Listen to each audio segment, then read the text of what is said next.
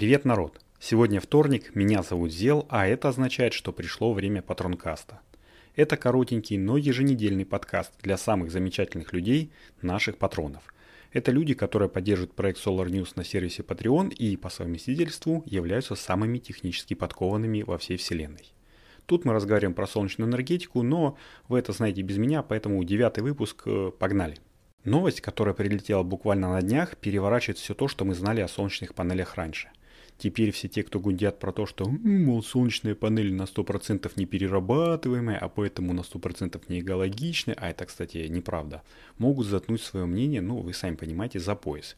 Ведь ученые из Индийского инженерного колледжа разработали новый процесс термического пиролиза для повторного использования кремния в отслуживших свой срок солнечных панелях.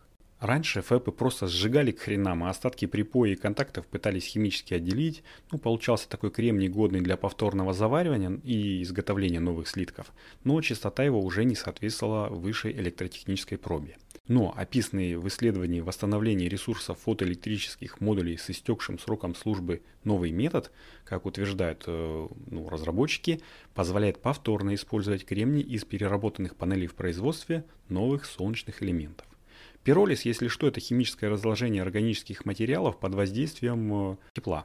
Обычно его проводят при очень высоких температурах и в отсутствии кислорода. Такое вот дикое адское пламя. Пиролиз в реакторе с псевдоожиженным слоем – это лучший метод для процесса переработки в промышленных масштабах, заявляют ученые. Ну, звучит немножко заумно, но в двух словах псевдоожиженный слой песка – это такие мелкие частицы песка, которые действуют как жидкость из-за того, что температура очень высокая.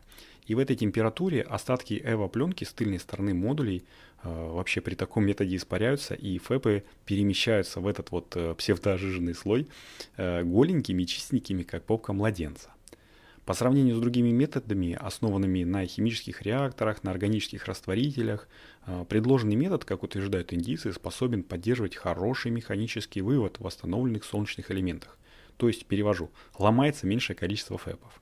И вот когда пиролиз завершен, как разрушенные, так и неразрушенные пластины проходят процесс химического отравления. Э, ну, это нужно для того, чтобы очистить кремниевые пластины от других составляющих. Там серебро растворяется в азотной кислоте, например, э, затем извлекается из полученной отработанной массы. Ну, там, в общем, повторное производство. А слой алюминия и ПН-переходы также восстанавливаются с помощью различных манипуляций с кислотными растворами. Выход и частота восстановленного кремниевого материала в основном зависит от концентрации кислот и оптимального температурного режима.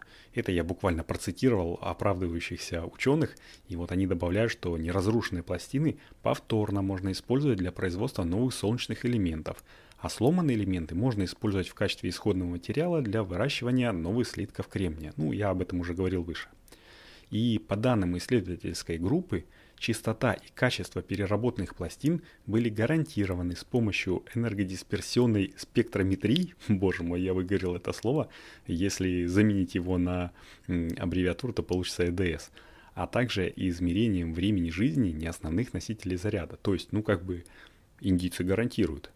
А, таким образом, переработка солнечных модулей, отработавших свой срок или поврежденных каким-либо образом, становится еще более глубокой и может приносить не только счастье матушке Земле, но и денежки тем, кто работает на таком вот свечном, ну то есть перерабатывающем заводике. Ну, главное потом отработанную кислоту не сливать в Авачинский залив, но это уже совсем другая история. А я пока буду завершать девятый выпуск Патронкаста. Всем спасибо. Еще раз напомню, что вы можете посоветовать подкасты Solar News своим друзьям. Если им также понравится возобновляемая энергетика, то они смогут стать нашими патронами и развивать наше дружное комьюнити.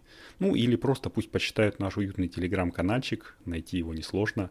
Достаточно лишь вбить Solar News э, в поиске и вуаля. Теперь-то уж точно все. С вами был Зил. Услышимся на следующей неделе. Всем пока. thank you